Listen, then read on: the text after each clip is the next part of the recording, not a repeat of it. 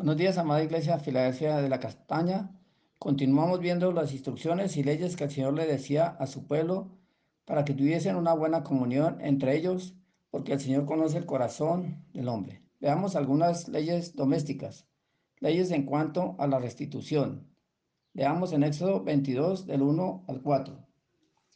Cuando alguno hurtare buey u oveja, y lo degollare o vendiere, por aquel buey pagará cinco bueyes y por aquella oveja cuatro ovejas. Si el ladrón fuere hallado forzando una casa y fuere herido y muriere, el que lo hirió no será culpado de muerte. Pero si fuere de día, el autor de la muerte será reo de homicidio. El ladrón hará completa restitución. Si no tuviere con qué, será vendido por su hurto. Si fuera hallado con el hurto en la mano, vivo, sea buey o asno u oveja, pagará el doble. Entonces ellos tenían que restituir cinco veces, cuatro veces el doble y aún con su vida tendrían que ser eh, vendidos. Veamos que también tenían que ir ante los jueces cuando tendrían algún pleito en cuanto a daño, a cultivos, a propiedades. Veamos el versículo 9. Y en toda clase de fraude, sobre el buey, sobre asnos, sobre ovejas, sobre vestidos, sobre toda cosa perdida, cuando alguno dijere, esto es mío, la causa de ambos vendrá delante de los jueces, y el que los jueces condenare pagará el doble a su prójimo. Entonces, si ellos querían defraudar a su prójimo, tendrían que pagar el doble. Nosotros también, si hemos tenido algún pleito, alguna diferencia con alguien, debemos ir ante la ley o ante los jueces. Si los jueces no actúan con justicia, debemos dejarlo en las manos de Dios, que Él hará justicia. Él es nuestro juez. Veamos lo que dice en Romanos, el capítulo 12 y versículo 17 al 21. No paguéis a nadie mal por mal. Procurad lo bueno delante de todos los hombres. Si es posible, en cuanto dependa de vosotros, está en paz con todos los hombres. No os venguéis vosotros mismos, amados míos, sino dejar lugar a la ira de Dios, porque escrito está, mía es la venganza, yo pagaré, dice el Señor. Así que si tu enemigo tuviese hambre, dale de comer. Si tuviere sed, dale de beber. Pues haciendo esto, ascuas de fuego amontonarás sobre su cabeza.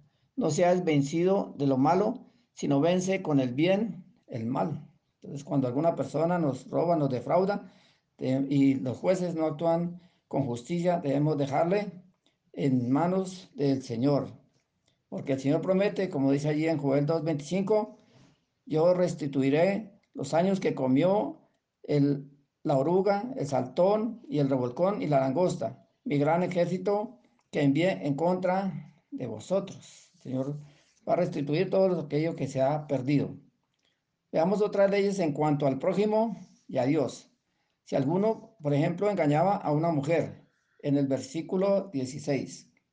Si alguno engañare a una doncella que no tuviere desposada, que no fuere desposada y durmiere con ella, deberá dotarla y tomarla por mujer. Entonces muchas personas, muchos hombres engañan a las mujeres, las dejan embarazadas y se van. El Señor ve todo esto y hace justicia. Vemos también que eh, a partir de estos versículos hasta el 31 y capítulo 23 del 1 al 13 nos habla y el Señor condena algunas cosas que Él rechaza, como la hechicería, la lascivia, la idolatría, el engaño al extranjero o a la viuda o al huérfano, la corrupción, la usura, la injuria, la deshonestidad con los hombres y con Dios, las blasfemias, el perjurio, la falsedad, la perversión, el soborno. Dice que los que practican todas estas cosas están muertos espiritualmente, como lo dice en Gálatas 5, 19 al 21.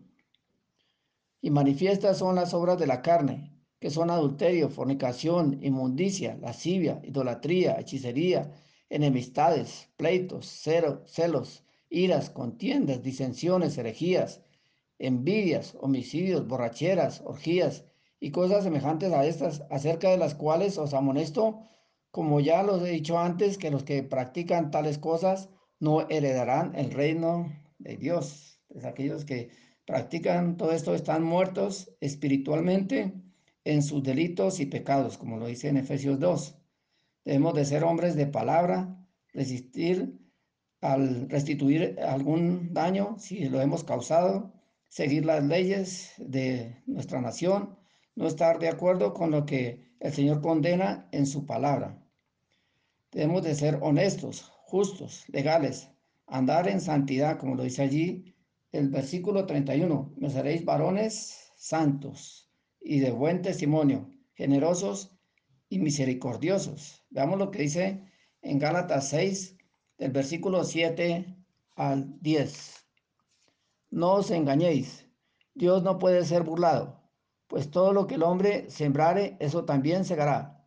Porque el que siembra para la carne, de la carne segará corrupción, mas el que siembra para el espíritu, del espíritu segará vida eterna. No nos cansemos pues de hacer el bien, porque a su tiempo segaremos si no desmayamos. Así que según tengamos oportunidad, hagamos bien a todos y mayormente a los de la familia de la fe. Nosotros debemos de ser justos y honestos y hacer el bien. Oremos. Gracias Señor por tu palabra, porque a través de ella se rigen las leyes de las naciones.